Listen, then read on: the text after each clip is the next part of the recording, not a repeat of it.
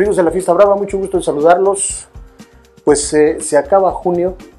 eh, se termina esa parte difícil del año donde pues, prácticamente nos otorea en algunos pueblos de Hidalgo, de Querétaro, del Estado de México, eh, por la época de lluvias. Pero repetimos, acaba junio, empieza julio y en estos días es cuando empiezan a sonar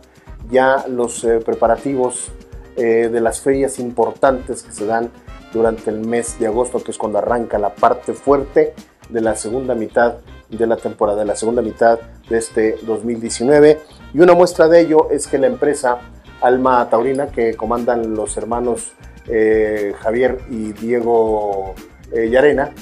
eh, Rodrigo Yarena, perdón,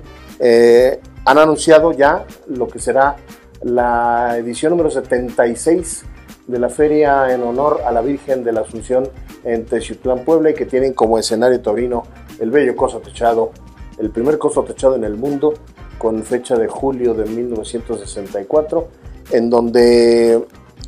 el coso El Pinal, por cierto, en donde se anuncian ya tres corridas de toros para la feria de agosto. Son eh, tres domingos, el 4, el 11 y el 18, y en donde pues eh, esta empresa de Alma Taurina se ha dado la tarea de estructurar tres carteles muy atractivos, eh, con muchas oportunidades, pero que al fin y al cabo eh, son carteles bien repatados de carácter internacional, porque hay participación española. Y bueno, esos carteles son precisamente el del domingo 4 de agosto, en donde están puestos el Tlaxcalteca José Luis Angelino, la presentación en ese coso del diestro jienense de Jaén, España, Ocaña Serrano,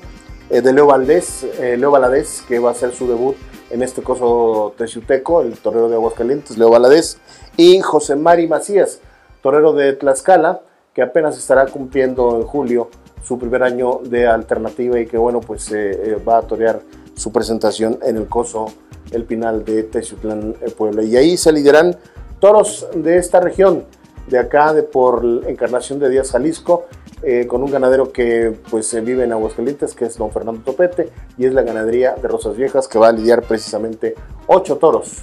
de esta eh, divisa, que repetimos está en la zona de encarnación de Díaz, Jalisco. El día 11 de agosto es la segunda corrida con una tercia, en donde están puestos el salmantino, el, de, el español Eduardo Gallo, Ahí también estarán el queretano Octavio García El Payo y Héctor Gabriel, el torero poblano, que el año pasado en la Feria de Tezutlán se alzara como máximo triunfador. Y bueno, pues ahí lideran un encierro de una ganadería muy importante, una de las más importantes del país, una ganadería de, o un encierro de la ganadería de Begoña, ganadería guanajuatense, propiedad de don Alberto Bayeres González. Y bueno, pues eh, será muy importante ver este encierro que eh, pues también estará de alguna manera debutando en lo que va de 20 años en esta Plaza de Toros El Pinal. Y cierra la feria el 18 de agosto con otro cartel para cuatro toreros, ocho toros de la ganadería tlaxcalteca de Toros de Santo Tomás. Y en ese cartel están puestos el poblano Jerónimo, eh, José Mauricio de la capital del país, eh, otro mexiquense que es Ernesto Javier Calita y Luis Ignacio Escobedo, un torero de Zacatecas. Así es que tres carteles muy atractivos, bien rematados y también eh, hablábamos de las ferias importantes de, agosto. En la próxima semana, a finales de la próxima semana, se estará anunciando